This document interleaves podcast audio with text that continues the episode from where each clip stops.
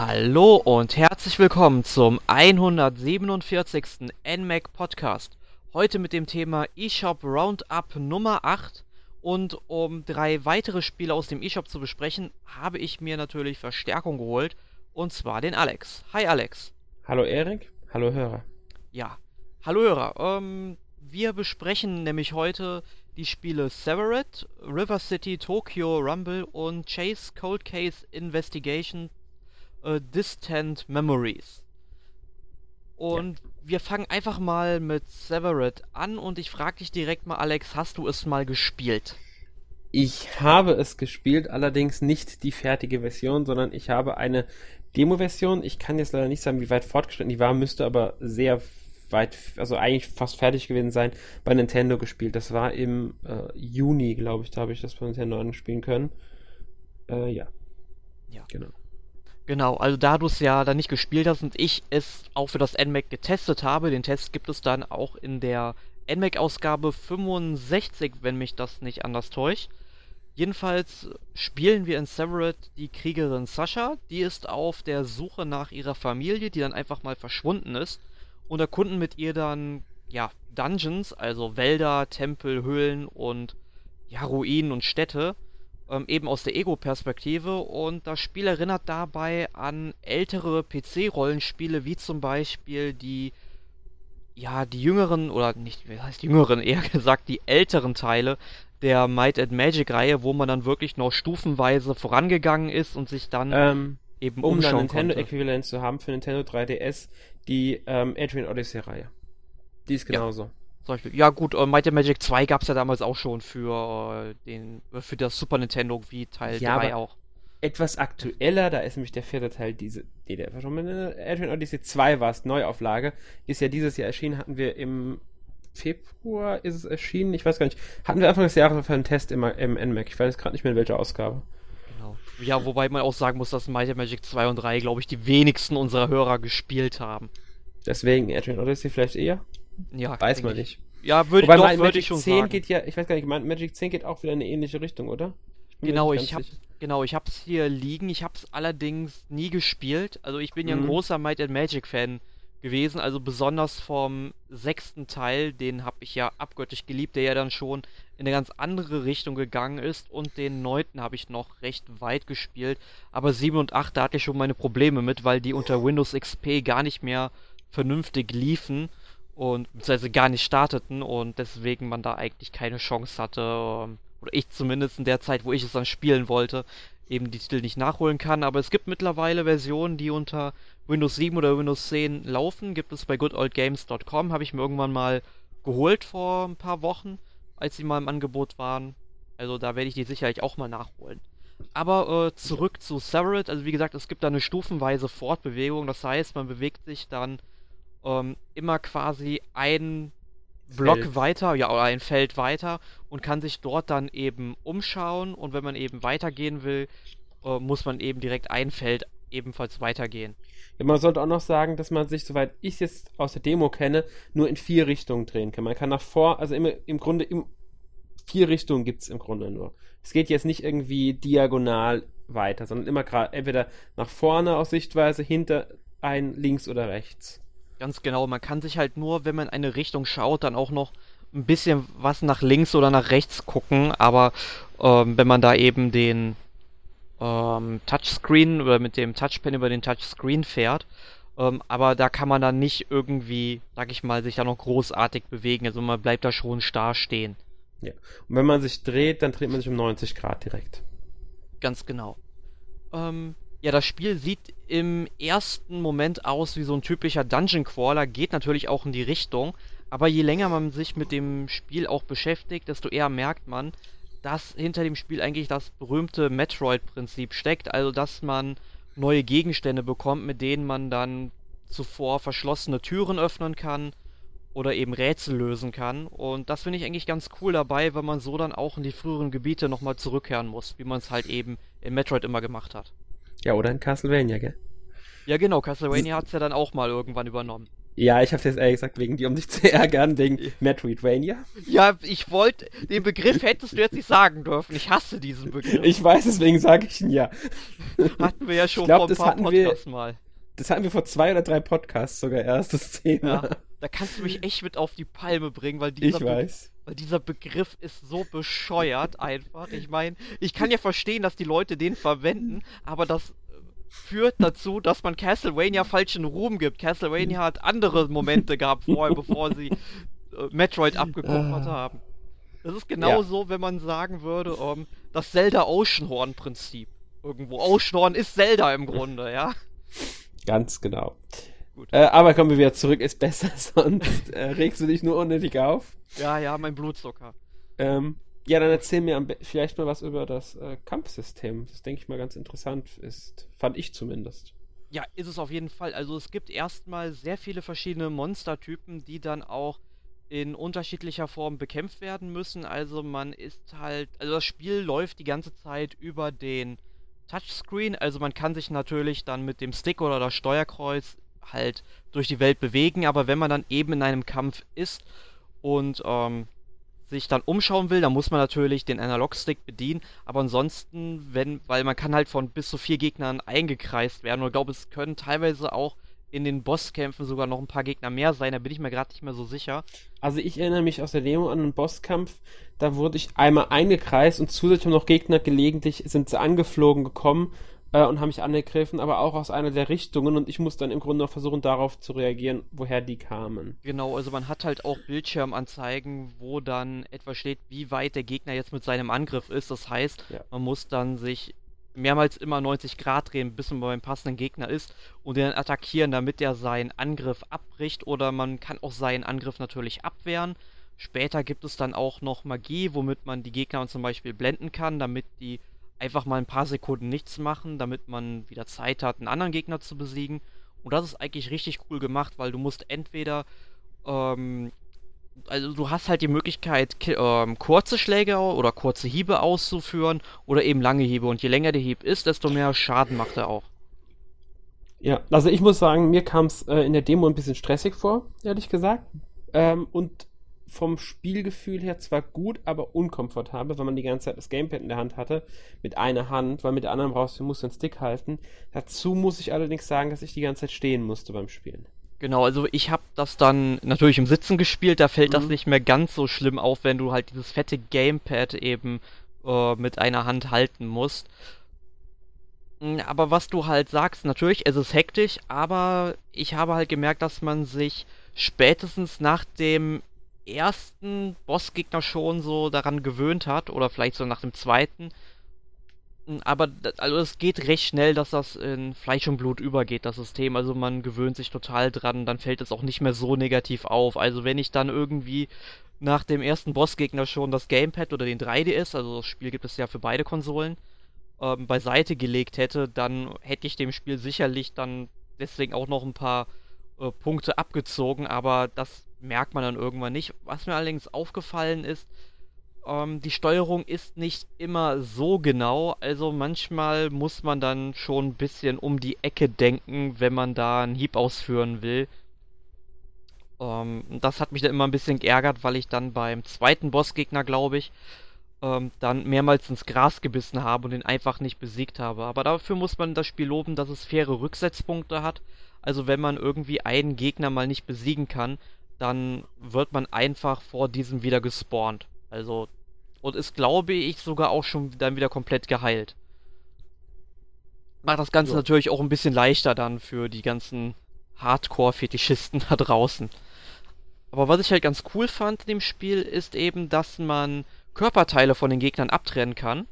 Und die kann man dann in kombinierter Version, oder wenn man sie eben kombiniert, gegen verschiedene Fähigkeiten eintauschen. Das ist quasi, die Körperteile dienen quasi als Erfahrungspunkteersatz. Und das ist dann wirklich ganz ja, cool, da macht man mehr Schaden. Ja, genau, das genau, so könnte man es, glaube ich, eher sagen. Ja, würde ich auch sagen. Skillpunkte Einfach das, man macht Fortschritte darüber. Genau. Fand ich auch ein interessantes Thema. Das kam auch in der Demo schon rüber. Ähm, ist, ist ein bisschen makaber mit dem Einsammeln von Körperteilen und so weiter. ähm, aber es passt zum Spiel. Das ganze Spiel finde ich sowieso, das hat so einen etwas düsteren, ähm, ja, so einen Grusel-Horror-Flair gehabt, so ein bisschen. Auf jeden Fall, es hat mich dann stellenweise tatsächlich auch an Tearaway erinnert. Da gibt es ja auch ein paar düstere Passagen, mm, so vom aber, Grafikstil. Ähm, ja, genau, das hat auch so ein bisschen mexikanischen Einfluss, fand ich. Mhm. So. Das, das, das äh, kommt auch gar nicht so unwahrscheinlich, weil die Entwickler sind die Entwickler von Guacamole. Genau, das heißt das Spiel so? Ja, genau, das genau, das wollte ich nämlich ja. gerade sagen. Das ist also, das passt dann schon sehr dazu. Also da haben sie sich, äh, sind sie sich in einer gewissen Weise treu geblieben, haben trotzdem was Neues, äh, anderes wieder gemacht. Genau. Ja. Ja, und der ganze Spaß kostet dann 14,99 Euro im eShop, also egal für welche der Version man sich nun entscheidet. Und ich finde, das ist eigentlich auch ein fairer Preis, weil man doch einige Zeit mit dem Spiel beschäftigt ist. Ja. Klingt doch gut. Ja. Gut, ich denke mal, zu Severed haben wir jetzt alles gesagt. Ähm, wie sieht es denn bei dir mit River City Tokyo Rumble aus? Muss ich ehrlich sagen, habe ich nichts mit am Hut. Ähm, auch nicht mit der äh, Reihe, zu der das Spiel gehört. Also die Reihe kenne ich vom Namen her. Ähm, ich glaube, hieß die, wie hieß die nochmal in Europa? Also in, Euro also in, Europa gab es, soweit ich mich informieren konnte, nur ein einziges Spiel der Reihe, und zwar Street Gangs für das NES. Genau, das, das, das kenne ich sogar vom, also es ist mir geläufig, aber äh, ich glaube, ich habe es nicht gespielt. Und River City jetzt, ja, also ich habe mich ein bisschen mit beschäftigt. Also ich weiß, es halt zu dieser Reihe gehört. Ähm, du hast mir, glaub, du hast mir erklärt, dass es mehr ist als jetzt, weil ich hätte jetzt vermutet von dem, was ich so mitbekommen habe, dass es eher so in die Action-Richtung geht. Ähm, also reines Actionspiel, aber es ist ja dann doch mehr. Ja, ganz genau. Also, äh, wenn man halt auch mal sich Street Gangster das NES anschaut, beziehungsweise das Spiel kennt, dann wird man natürlich denken, das geht so in die Richtung von Double Dragon oder Streets of Rage. Allerdings ist die ähm, Kunio-Kun-Reihe, beziehungsweise ich kenne die Kunio-Kun-Reihe eigentlich gar nicht. Ich hab, bin halt nur bei der Recherche dann am Ende für den Test auch darauf gestoßen, um mich mal ein bisschen zu informieren. Es gab ja, ich glaube, 30 Spiele ungefähr. Äh, ich habe von, also 30 bis 40 war sowas, was ich mal gelesen habe. Also, ähm, in 30 Jahren, also muss man dazu sagen, die Reihe ist jetzt dieses Jahr 30 geworden. Genau, also da kann man denken, dass jedes Jahr mindestens ein Teil im Land der aufgehenden Sonne rausgekommen ist. Mhm. Und River City Tokyo Rumble, ich habe halt schon vor einem Jahr ungefähr von dem Spiel eben gehört. Da habe ich dann erstmal irgendwie ein paar Videos dazu gesehen. Und ich mag ja solche Retro-Spiele, also die so an so einen Retro-Look eben haben. Und dann ist der Titel irgendwie bei mir auf dem Schirm geblieben und dann kam halt irgendwann der Download-Code in der Redaktion an und da ich ja sowieso keine Konkurrenz bei dem Spiel hatte, habe ich mir den Download-Code dann einfach gegriffen und ja, der Test zum Spiel landet dann auch in der kommenden NVEC-Ausgabe, die Nummer 66. Und ja, was ist denn jetzt River City Tokyo Rumble? Man spielt eben den Neketsu Oberschüler, also Neketsu heißt einfach nur die Oberschule, auf die der Konyo eben geht und der treibt seine Lehrerin dann eben mit Worten und Taten zur Verzweiflung. Also er nennt sie dann immer Babe und will mit ihr ausgehen und sie regt sich immer tierisch darüber auf. Also es sind sehr, sehr viele Witze da drin. Muss dazu natürlich sagen, das Spiel ist komplett auf Englisch. Es gibt dann keine deutsche Lokalisierung davon. Ist jetzt allerdings auch nicht so schlimm, weil im Rest des Spiels, ähm, abgesehen halt von den Dialogen, braucht man nicht wirklich so viel Text. Und plötzlich taucht dann in Tokio eben eine rivalisierende Bande auf. Die macht dann eben die Straßen unsicher und Konyo lässt sich das natürlich nicht gefallen, ruft seine Kumpels beisammen und dann geht es natürlich auf in den Kampf, anstatt für die anstehenden Prüfungen zu lernen. Und ja, man spielt das Spiel dann eben aus der Seitenansicht. Man kann dann immer noch so ein bisschen vor und zurücklaufen. Also wie zum Beispiel auch in Double Dragon. Und die ganzen Schauplätze sind eben im 8-Bit-Look gestaltet, was halt dann ziemlich cool ist und dann auf die Ursprünge der Serie noch ein bisschen hindeutet. Ja, passt ja zu einem Spiel, das zum 30. Jubiläum erscheint. Sehr gut. Ähm, ja, und du hast ja eben gesagt, es ist ein bisschen mehr als ein Action-Spiel. Also es ist tatsächlich ein Action-Rollenspiel geworden, denn wenn man Feinde besiegt, sammelt man nicht nur Geld, sondern auch Erfahrungspunkte. Damit steigt man dann im Level auf und wird damit auch stärker. Und mit der Zeit lernt man auch neue Attacken, indem man sich zum Beispiel Schriftrollen in den Läden kauft oder sie dann eben bei besiegten Gegnern findet. Man kann sich mit verschiedenen Schutzgegenständen ausrüsten, auch seine Kompagnons, mit denen man rumläuft, ist glaube ich immer nur einer, mit dem man unterwegs ist. Aber den sollte man eigentlich auch damit ausrüsten, weil der dann doch schnell eins auf die Mütze bekommt. Und dazu gibt es dann auch noch einige Nebenmissionen, die man absolvieren kann, um Geld zu verdienen. Und es gibt sogar einen kurzweiligen Mehrspielermodus, in dem man dann einfach, ich glaube, mit bis zu vier Spielern entweder Dodgeball spielt oder eben im Battle Royale, ähm, ja, sich dann auch eins auf den Latz haut. Aber eine Koop-Kampagne gibt es nicht. Nee, das habe ich auch im Test bemängelt, also finde ich sehr, sehr schade. Das hätte das Spiel wirklich großartig gemacht. Denn man muss dazu sagen, dass River City ein sehr kurzes Spiel ist. Ich glaube, ich habe vier oder fünf Stunden gebraucht, um es jetzt durchzuspielen. Ich habe natürlich nicht alle Nebenmissionen gemacht. Ähm, und auf einmal bin ich dann, ja, ich will da nicht so viel spoilern im Spiel, aber das Ende kommt halt wirklich sehr, sehr plötzlich und das fand ich halt schade. Hm, okay, das ist natürlich etwas äh, doof. Ja, aber dazu sollte man sagen, es gibt halt eine New Game Plus Funktion. Heißt, nach dem Abspann kann man das Spiel wieder von vorne spielen und nimmt seine, ja, oder seine Levelaufstiege, also sein aktuelles Level dann eben wieder mit und kann dann noch stärker werden. Jo.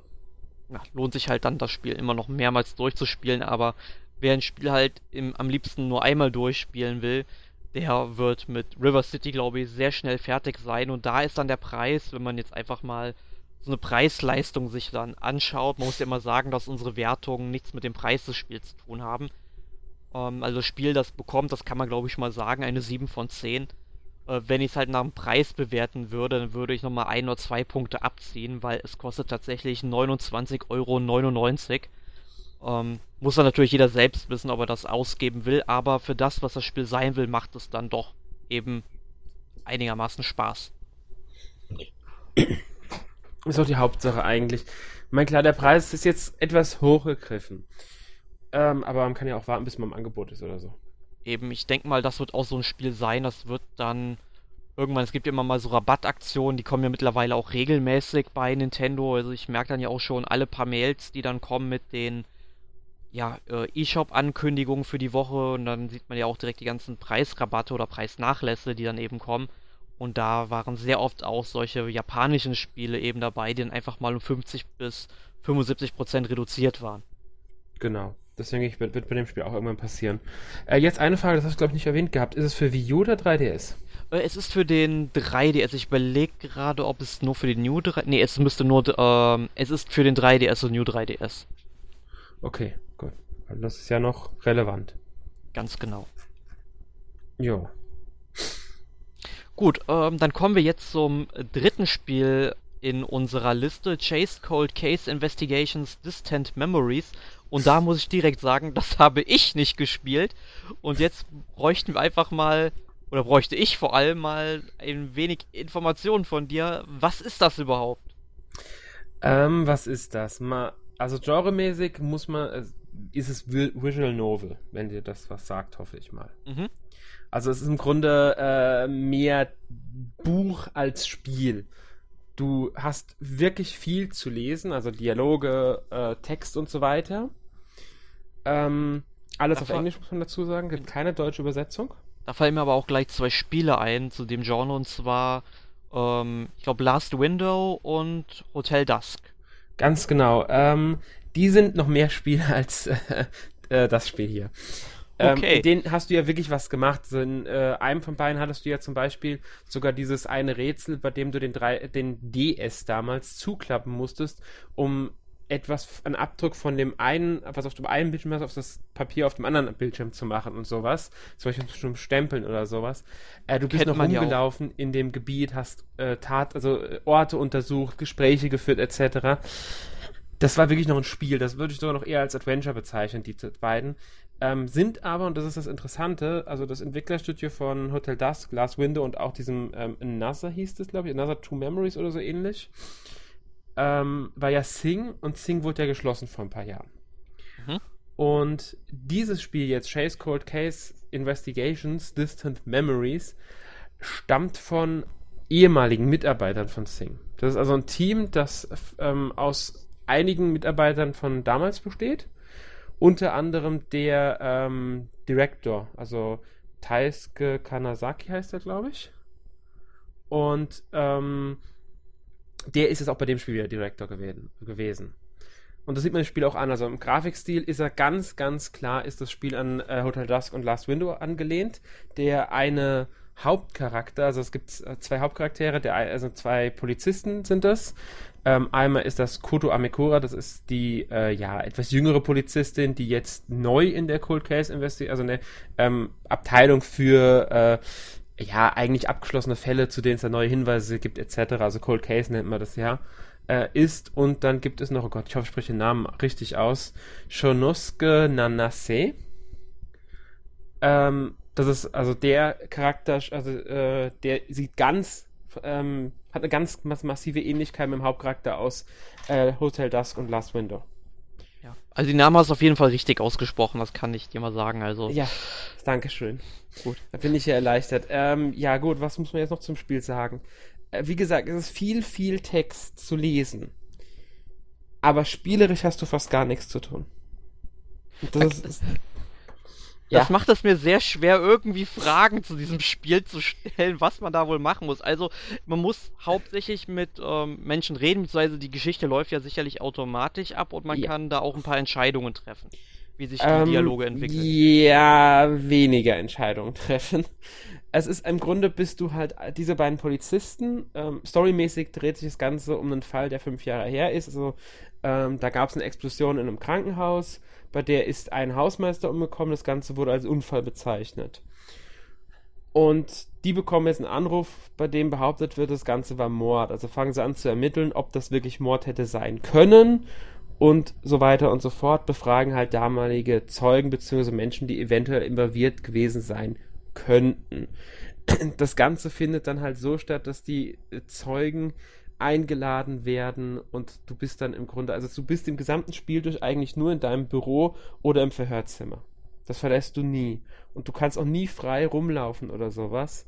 Die einzige Tatortuntersuchung, die stattfindet, ist über Fotos von dem ähm, Zimmer, also dem Aufenthaltsraum der Hausmeister, das explodiert ist. Also in dem Raum gab es die Explosion und du hast zwei Tatortfotos, einmal das Tatortfoto von vorher und einmal von nachher und nur darauf suchst du Hinweise und das mehrmals. Ansonsten gibt es nur gelegentlich Multiple-Choice-Sachen, zum Beispiel während du einen Zeugen befragst, ähm, musst du halt dann auswählen, was du ihn genau fragst. Allerdings sind es dann oft nur zwei Auswahlmöglichkeiten, manchmal sind es auch mehr, gerade im, späteren Verlauf des Spiels sind es dann mehr. Ähm, es ist allerdings eher so, dass du da nichts falsch machen kannst. Wenn du einen Fehler machst, verlierst du einfach ein paar von deinen Punkten, die unten angezeigt werden, also Lebensenergie, wie auch immer. Äh, und du darfst nochmal versuchen, was die richtige Antwort ist. Wenn du halt keine mehr hast von den Punkten, dann verlierst du, bist Game Over, musst einen Spielstand laden. Ja. Ähm, das erinnert mich auch so ein bisschen an L.A. Noir. Mit dem das Befragen. Ich nicht gespielt, wenn ich ehrlich bin. Aber ja, äh, gar nicht mal, weil du hast wirklich minimal. Eleanor musst ja noch aufpassen, lügt er oder lügt er nicht. Genau. Hier brauchst du eigentlich nur aufpassen, was haben die Leute erzählt. Das ist wirklich nur, das Gespräch liest du mit, dann kommt eine Frage von wegen, was weiß ich, du, du, du hast dann eine, eine, oben was stehen, Punkt, Punkt, Punkt, und dann musst du einfach nur auswählen, manchmal ist es wirklich einmal ganz simpel. Du musst im Grunde nur richtig dich daran erinnern, dass der Freund, von dem der, der Zeuge geredet hat, ob der männlich oder weiblich war. Fertig. Und das mhm. wurde ein paar Sätze vorher erwähnt. Manchmal sind es etwas äh, komplexere Sachen, gerade wie gesagt im, im allerletzten Verhör. Ähm, da muss ich auch ein paar Sachen erinnern, die schon weiter weg sind. Und nicht alles kannst du in Gerichtsakten nachlesen. Also manchmal muss ich auch wirklich nur erinnern. Das ist aber jetzt alles nicht wirklich schwer, muss man dazu sagen äh, das ist halt auch so das Problem des Spiels, weil das Spiel insgesamt nur ähm, eine Laufzeit von, jetzt will ich nicht lügen, zwei Stunden ungefähr hat. Weil da kommt das Ende ja noch plötzlicher als ein River City Tokyo Rumble. Ja, also du kannst auch schneller durchspielen, muss man dazu sagen, wenn du äh, jetzt nicht, nicht lange aufhältst, nicht lange rumprobierst und alles schnell irgendwie schaffst, gut Englisch kannst, desto schneller du das Englisch lesen kannst, desto schneller kommst du auch das Spiel durch. Ähm, deine eigene Lesegeschwindigkeit. Die Menschen lesen ja unterschiedlich schnell. Hängt auch stark davon ab, weil nun mal 90% des Spiels wirklich ein Lesen ist. Und deswegen habe ich auch schon gelesen im Internet davon, dass einige das schon anderthalb Stunden durchgespielt haben. Ich habe etwa zwei Stunden für gebraucht. Ja. Und dann ist das Problem, es hat ein offenes Ende. Also, es ist kein Spoiler oder so, weil ich ja nicht verrate, inwiefern das offen ist, aber es ist nicht abgeschlossen. Es fühlt sich insgesamt an wie der Öffnungsfall, Öffnungsfall eines größeren Spiels, beispielsweise von einem Phoenix Wright Spiel. Der erste Fall, der ja auch immer etwas kürzer ist, um dich reinzubringen ins Spiel. Oder wie die erste Episode eines mehrteiligen Episodenspiels. Ja, oder quasi die Szenen, die vor bei einem James Bond Film quasi oder womit ein James Bond Film anfängt, dann läuft das Intro und dann geht eigentlich der Film los. So in der Richtung. Wie gesagt, das perfekte Beispiel ist halt wirklich äh, erste Episode eines Episodenspiels oder der Auftaktfall eines äh, längeren Adventures. Ich hoffe wirklich, dass es da noch weitergeht, dass es noch mehr Episoden gibt. Also die Entwickler haben dazu, sich dazu noch nicht geäußert, ob ich habe jetzt nichts gefunden. Kommt. Ich muss, ich habe bisher nichts gefunden dazu. Ich weiß es ehrlich gesagt im Moment nicht. Ich will jetzt nicht beschwören, dass da nicht schon irgendwie Infos gibt ähm, in Japan. Ähm, das hat jetzt auch gar nicht so lange gedauert, bis es von Japan zu uns kam. Ich bin jetzt gar nicht so ganz 100% sicher. Ähm, ich glaube, in Japan kam es schon im, kam es im Mai und die ähm, Amerikaner, Europäer und Australier haben es dann im, am 13. Oktober ja bekommen. Mhm. Also im Grunde waren es nur so knapp drei Monate, fünf Monate, fünf Monate dazwischen, was relativ schnell ist eigentlich. Ja, auf jeden Fall für ein Spiel mit viel Text. Wobei es ja auch wiederum, ja, es nur zwei Stunden geht, ist es halt. Eben. Ja. Ja, ich meine, gut, muss man mal gucken, so ein Dragon Quest 7, da hat es ja wirklich ewig gedauert, bis es dann zu uns kam. Ja, also hier waren sie wirklich relativ schnell, muss man sagen. Ähm, und das, ja. Ich habe mich drauf gefreut. Ich mochte das Spiel auch. Der Fall ist äh, schön erzählt, die Geschichte ist spannend. Also das Spiel hat wirklich äh, seine Vorzüge. Es ist nur als spielerisch bietet es zu wenig und es ist halt nicht abgeschlossen und auch insgesamt einfach zu kurz. Also wenn sie wirklich nochmal eine neue Episode machen, dann sollten sie hingehen und sagen, entweder sie machen ein richtiges, langes Spiel oder sie machen wirklich mehrere Episoden und sagen das offen und dann müssen sie spielerisch mehr bieten. Also auch wirklich mit Büro verlassen, wirklich Tatorte untersuchen etc. Das fehlt einfach so ein bisschen. Ja. Es gibt ein paar Möglichkeiten. Man sieht ein paar Sachen in dem Spiel, da denkt man sich, warum darf ich da jetzt nicht selbst mal was versuchen zu lösen? Warum geben die mir jetzt nicht einfach ein Minispiel. Oder ein Rätsel oder irgendwie sowas. Ja, aber das sollten sie ja dann in einem möglichen Nachfolger am besten mal umsetzen. Ja, hoffe ich, weil ähm, das sind manchmal wirklich simple Sachen, in denen man einfach ein bisschen mehr Spiel mit rein hätte bringen können. Ja. Trotzdem ist es ein gutes Spiel, muss ich sagen. Also es hat mir wirklich gefallen. Ich weiß jetzt gar nicht, welche Wertung ich dem Spiel gegeben habe, aber ähm, ich glaube, eine 7 war es sogar am Ende dann doch noch. Und eine 6, ich bin mir nicht 6 oder 7 war es. Ähm, weil es wirklich äh, eine schöne Geschichte einfach erzählt, auch wenn es ähm, ein offenes Ende gibt. Ja. Preislich ja. liegt es bei 5,99 übrigens. Ja, ich wollte dich gerade fragen. Also 5,99 ist dann für zwei Stunden ja noch im Rahmen. Ich denke auch. Also es ist ein 3DS-Spiel. Ähm, ja, es ist im Rahmen. Man kann es für den Preis sich kaufen, wenn man auf Visual Novels, also wenn man Visual Novels mag und wenn man äh, die Spiele von Sing mochte. Kann man ja. ruhig mal einen Blick drauf werfen, weil gerade auch von der Erzählweise erinnert es schon an Hotel Dusk und Last äh, Story, Last Window. Ja, ich werde mal schauen. Ich meine, ich habe ja noch nie so wirklich eine Visual Novel gespielt. Mhm. Und da ist das vielleicht mal eine gute Möglichkeit, da einzusteigen in das Genre. Ja, es gibt bessere, muss man sagen. Also gibt es welche, die vielleicht besser geeignet sind. Die sind zwar länger, aber die. Ja, aber wenn man mal reinstuppern will, die zwei Stunden. Ja, kann man garantiert machen, aber gibt es auch, De ich, ich weiß nicht, zu dem Stück ist natürlich keine Demo, aber es gibt andere im E-Shop. Ähm, ich weiß gar nicht mehr, welche das jetzt war. Da gab es eine Demo zu irgendeiner Visual Novel ähm, im E-Shop. Frag mich nicht zu welcher. Das war irgendein Spiel, das Jonas vor einiger Zeit getestet hat. Hm. Ist nicht lange her. Ja, ich, ich weiß, glaube ich, ähm, Zero Time Dilemma. Nee, Zero Time Dilemma war es nicht. Wenn es da eine Demo gibt, würde ich mich freuen.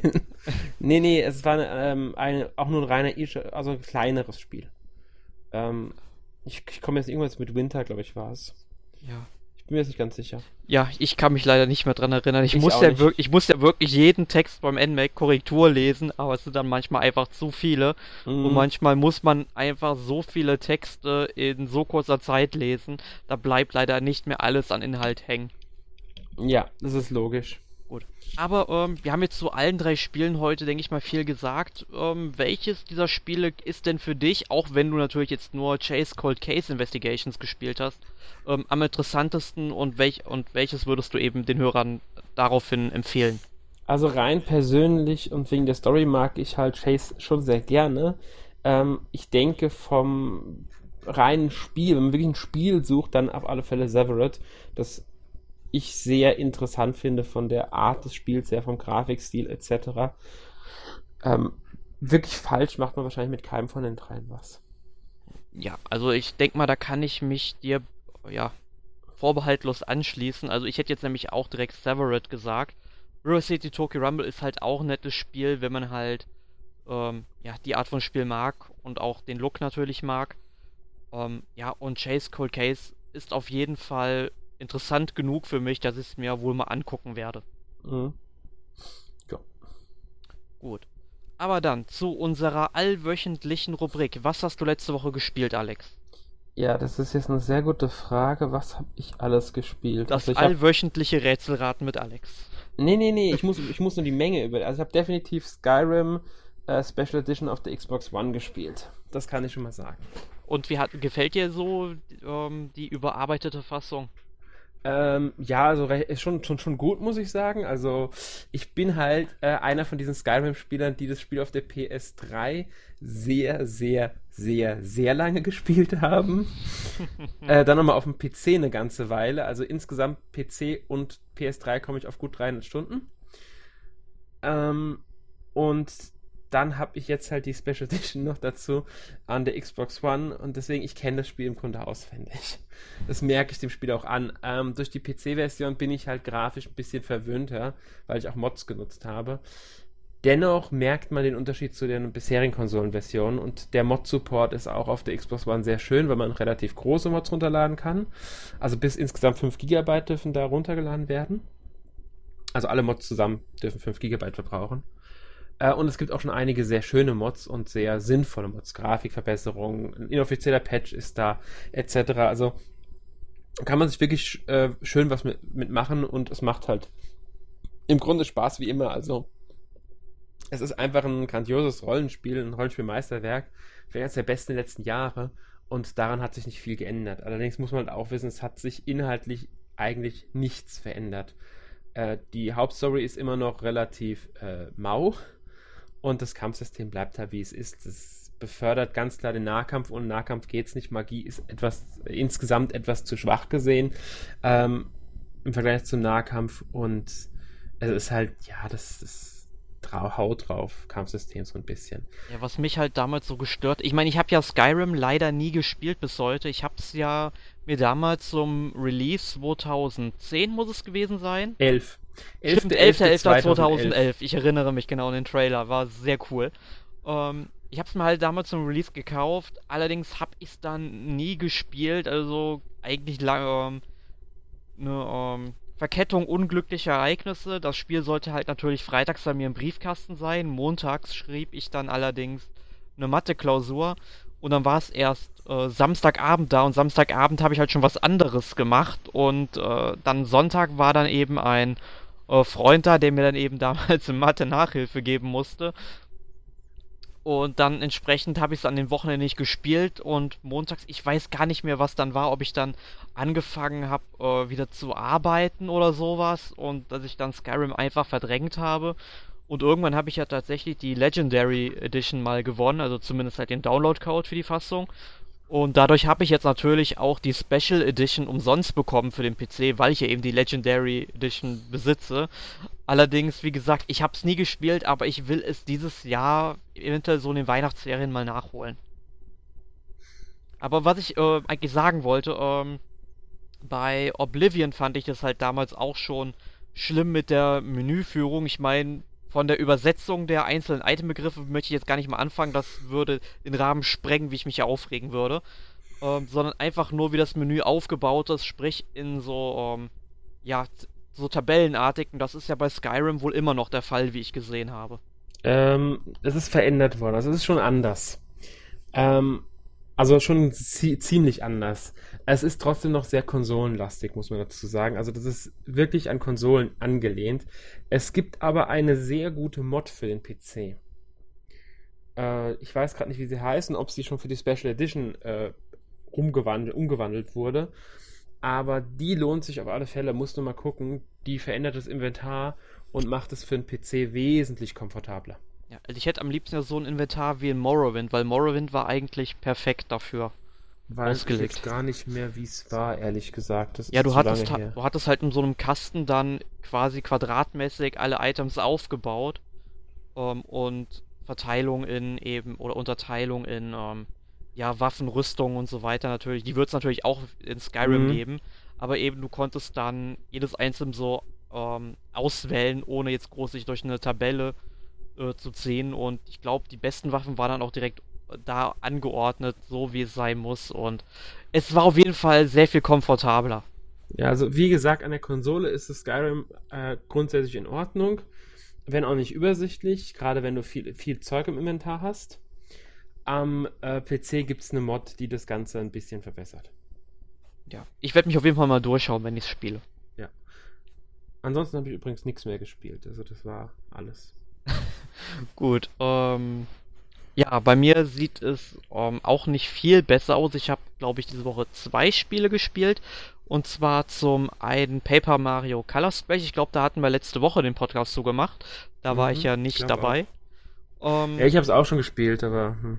Ja. ja. ich bin, ich muss halt sagen, das Spiel ist jetzt nicht schlecht. Ich finde es auf jeden Fall, dass es ein, ich sag mal, es ist ein überdurchschnittliches Spiel, aber kein überdurchschnittlich gutes Spiel.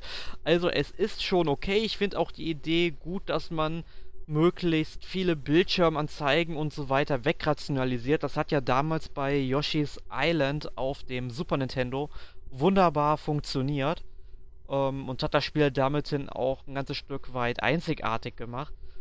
Nur das Problem ist, Paper Mario Color Splash ist halt jetzt nicht wirklich ein Jump'n'Run oder so, sondern eben es ich so es ist irgendwie so ein Stück zwischen Action Adventure und Rollenspiel. Und es kann sich da nicht wirklich entscheiden. Ich meine, ich finde das Kampfsystem auch irgendwie cool mit den Karten, aber da hätte man auch wesentlich mehr mitmachen können. Ich finde es natürlich schade, dass irgendwelche Werte dann fehlen, mit denen man arbeiten kann. Aber ich muss halt sagen, an manchen Stellen ist das Game Design des Spiels so dermaßen schlecht gelöst. Ich meine, ich weiß nicht, ob du schon mal beim ersten Bossgegner warst. Ja. Also sprich den ersten der Cooperlinge. Ja. Ähm, ich bin eben diesen Turm dort hochgeklettert und hab dann erstmal irgendwie 10 Minuten gegen den gekämpft oh, mit den restlichen Karten, die ich hatte, weil man kann halt nur 99 Karten mit sich schleppen. Wenn man die einmal eingesetzt hat, sind sie weg. Warum man nicht einfach sagt, ja, du kannst dir dein Kartendeck zusammenstellen. Das wäre sehr viel logischer gewesen irgendwie. Und ähm, dann auch spannender, diese Ka oder seltene Karten zu suchen und sowas. Ähm, gegen den gekämpft und auf einmal äh, fängt der an mit seinem Hammer eben rumzuwirbeln und man braucht halt eben eine bestimmte Karte, um den zu besiegen. Ich meine, ich habe dann irgendwie eine. Ich habe mir zum Beispiel diese riesige Karte mit diesem Ventilator. Und ich meine, das Flämmchen von diesem Hammer, das ist so klein und der Hammer so riesig. Die, der Hammer müsste theoretisch ausgehen. Das kann mir keiner erzählen, dass das nicht funktioniert. Aber nein, man braucht unbedingt diese Feuerlöcherkarte. Aber das sagt dir im Spiel vorher keiner. Das merkst du erst, wenn du ihn besiegt hast und dann Game Over gehst und dann den Hinweis bekommst, dass dir da irgendwie noch was fehlt. Und dass du am besten mal mit diesem einen Untoten der Stadt sprechen sollst.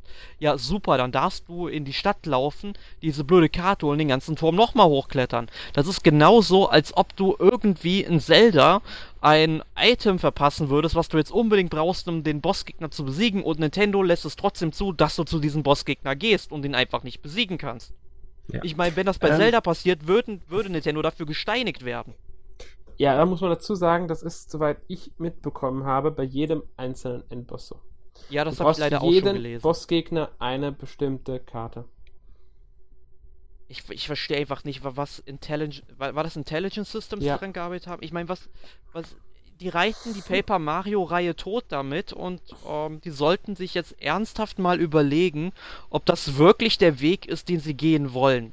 Weil Paper Mario 1 war grandios, Paper Mario 2 war für mich immer noch ein sehr gutes Spiel, aber wenn auch nicht so ganz so toll wie der erste Teil, aber immer noch fast genauso gut, also vielleicht ein Prozentpunkt weniger gut für mich. Ich weiß nicht, wie ich es anders sagen soll. Und dann kam so Super Paper Mario, was für mich schon direkt den Vogel abgeschossen hat und den 3DS-Teil habe ich ja bis heute nicht gespielt, aber. Der 3DS-Teil ist dem jetzigen sehr ähnlich in vielen Punkten.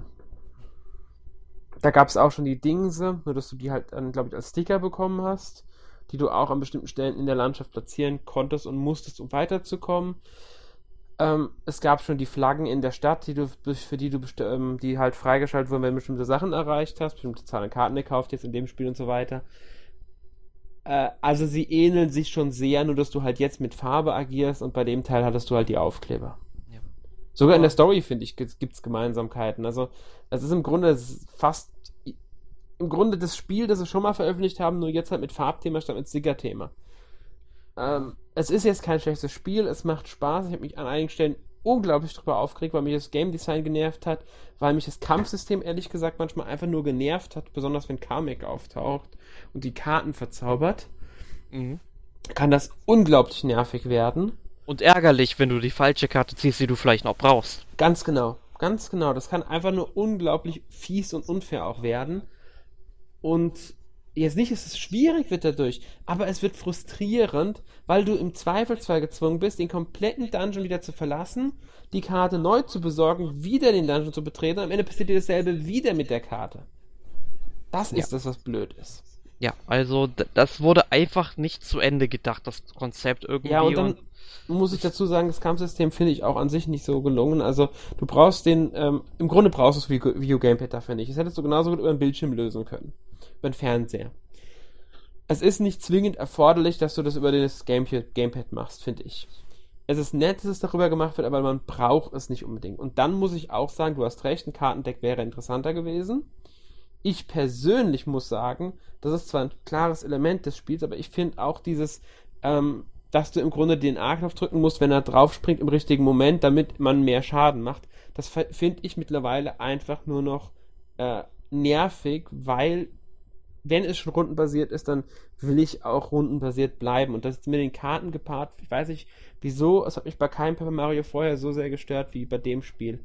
Aber bei dem Spiel finde ich es teilweise einfach nur noch nervig. Dass man im Grunde wirklich aufpassen muss, man im richtigen Moment drückt, weil sonst äh, macht man weniger Schaden. Der Kampf dauert länger, man selbst nimmt mehr Schaden. Und das finde ich einfach ein bisschen bedauerlich. Ja. Aber dafür muss ich halt sagen, dass ich mich äh, selten bei einem Nintendo-Spiel in letzter Zeit so sehr amüsiert habe, allein von den Wortwitzen und von mhm. dem ganzen Humor im Spiel. Es gibt ja auch äh, viele versteckte Anspielungen. Ich meine, zum Beispiel dieser Bosskampf eben mit dem Feuerlöcher, das werden nur die wenigsten wissen, ja. Aber ähm, ich bin ja zum Beispiel ein großer Fan von Gojira, also Godzilla heißt er ja hier, aber Gojira mhm. eben wäre halt der japanische Name. Der Riesenechse, ähm, zum Beispiel, wenn eben dieser Feuerlöcher dann auftaucht, diese Musik, die da im Hintergrund läuft, die ist so sehr ähnlich dem originalen Gojira-Thema. Ähm, das hat mich einfach so ähm, fasziniert in dem Moment. Oder auch wenn dir Peach diese ähm, 2D-Hologramme schickt, ja. Ähm, die haben mich irgendwie direkt mal an ähm, die Hologrammdarstellung aus äh, Star Wars erinnert. Ganz genau, habe ich auch dran denken müssen. Ja, also ich fand das einfach nur großartig und diese Witze oder wenn dann irgendwie Peach, ähm, ja, was mit der passiert, sage ich einfach mal, weil das passiert ungefähr nach sechs, sieben Stunden, da will ich das gar nicht sagen. Ich weiß nicht, ob die das im Podcast gesagt haben. Nur, ähm, dann äh, kommen so die Leute und sagen, ach, wer hätte damit denn jetzt gerechnet und so, ja. Also, da habe ich mich einfach nur weggeschmissen. So toll fand ich das in dem Moment. Ja, es muss wirklich dazu sagen, äh, der Humor ist wieder grandios. Also das ist wirklich ähm, eine der, wenn nicht sogar die größte Stärke vom gesamten Spiel. Ja, also da muss man, also das hat halt auch gute Seiten, das Spiel und auch optisch finde ich ist sehr, sehr schön mhm. und auch der Soundtrack, weil er ja auch orchestral ist. Ja. Ähm, also wirklich fantastisch gemacht, aber halt beim Gameplay hätte ich so bei mittlerweile äh, fünften Teil echt mehr erwartet. Ja, fünfte Teil müsste hinkommen. Ja. ja. Ja, also ich muss auch sagen, also ich hatte, ich habe mir auch mehr schon versprochen. Ich finde es halt auch einfach schade, dass es, ich habe wirklich gehofft, sie gehen wieder mehr in die Rollenspielrichtung. Hat früh abgezeichnet, dass es nicht der Fall sein wird. Dann sollen sie bitte auch ähm, anderweitig vom Rollenspiel Abstand nehmen und sagen, okay, sie machen ein Action Adventure. Ich könnte mir Fertig. zum Beispiel auch vorstellen, einfach mal ein um, ähm, äh, Super Mario Jump'n'Run im Stile von Paper Mario zu haben. Das fände ja. ich vom Stil her fantastisch, ja. Also das sollten sich echt mal überlegen. Das wäre dann zumindest mal konsequent zu sagen, wir machen jetzt einfach mal ein typisches Jump'n'Run, das kennt man, einfach mal mit dem Paper Mario-Stil. Da kann man ja meinetwegen auch noch ein paar Dialoge mit einbauen und, und sowas. Ja, ein paar Sachen, äh, zum Beispiel, dass man auch immer den Hammer dabei hat, damit Gegner angreifen könnte, sowas. Dass es halt wirklich auch noch Richtung Paper Mario geht. Ja. ja. Gut. Ja, und ansonsten ähm, habe ich diese Woche eigentlich nur noch Battlefield 1 gespielt auf dem PC. Habe jetzt die ganzen Kampagnen abgeschlossen und auch mal alle Operationen durchgespielt. Und ich muss ja sagen, ich war ja in der Vergangenheit nie so wirklich ein Fan der Battlefield-Reihe. Ähm, lag halt einfach daran, dass mich diese moderne Kriegsführung ähm, in so fiktiven Kriegen einfach nicht gejuckt hat, weil ich irgendwie. Äh, ich meine, ich werde irgendwie in den Nachrichten ständig irg mit irgendwelchen Terroristen konfrontiert. Das brauche ich nicht unbedingt, sag ich mal, als Spiel. Ich meine, klar, da gibt es halt Leute, die mögen das Setting, keine Frage, dem möchte ich das auch gerne lassen. Aber ich fand halt vor allem unter dem Hintergrund, dass Battlefield ja damals mit äh, 1942 ja direkt im Zweiten Weltkrieg gestartet ist und quasi äh, dieser Konflikt für mich irgendwie immer noch prädestiniert für ähm, die Reihe ist, ähm, habe ich mich sehr darüber gefreut, dass man jetzt mal wieder in so ein historisches Setting zurückgekehrt ist. Um, zumal der Erste Weltkrieg in Spielen ja auch kaum genutzt wurde bisher. Und ich finde, das haben sie natürlich sehr, sehr gut gemacht, bis natürlich auch so ein paar, ja, ähm, historische und technologische ähm, ja, Ungereimtheiten, zum Beispiel, dass halt manche Panzer dann doch ein bisschen schneller sind und so weiter. Ne? Ich meine, sie sagen ja immer, das äh, schulden sie irgendwie dem Gameplay, damit es halt irgendwie ein bisschen ähm, angenehmer zu spielen ist. Ich meine, gut, ist meinetwegen geschenkt. Ich meine, man hätte auch einfach sagen können, ja, in einem Panzer ist man eben gepanzert, das wäre der Vorteil und man ist halt da was langsamer, weil die damals einfach so langsamer waren und da wäre mir ein bisschen Historizität lieber gewesen. Aber trotzdem muss ich sagen, dass ich echt sehr viel Spaß mit dem Spiel habe. Okay. Ich habe es noch nicht gespielt, muss ich ehrlich sagen. Also, ich kann es jetzt so gar nicht beurteilen. Ja, ich, ich meine, bei den ganzen ähm, Texturen und so weiter, man glaubt irgendwie Star Wars Battlefront zu spielen, irgendwie an vielen Stellen sieht das dann doch sehr, sehr ähnlich aus. Besonders wenn man zum Beispiel im Wald durch die Argonnen läuft, da habe ich manchmal auch gedacht, oh, hier könnte ja auch Endor sein. So ein bisschen. Ich meine, man sieht natürlich dann, dass es irgendwie schon dann da und da spielt, aber ja, man merkt halt, dass halt dieselben Entwickler da dran gesessen haben. Und man muss halt dazu sagen, ich habe halt nicht unbedingt den aktuellsten PC und ich kann es trotzdem in Full HD und in äh, äh, maximalen Einstellungen ähm, super flüssig lauf, äh, spielen. Also es hat kein einziges Mal irgendwie gut, es sei denn, die Karte wird gerade geladen, dann ist es am Anfang irgendwie für zwei Sekunden ein bisschen rucklig, aber danach läuft es wirklich butterweich und wenn ich mir dann so Spiele wie Mafia 3 angucke, gut, das ist dann auch eine andere Engine, auf der das Spiel basiert. Aber dass das dann so katastrophale Unterschiede sind, hätte ich jetzt nicht gedacht. Kann vorkommen bei Spielen, das ist am PC wirklich von Spiel zu Spiel, von PC zu PC unterschiedlich. Ja. Gut, aber wie gesagt, kann ich echt empfehlen, ich werde da auch noch einige Zeit in den Mehrspieler-Modus investieren.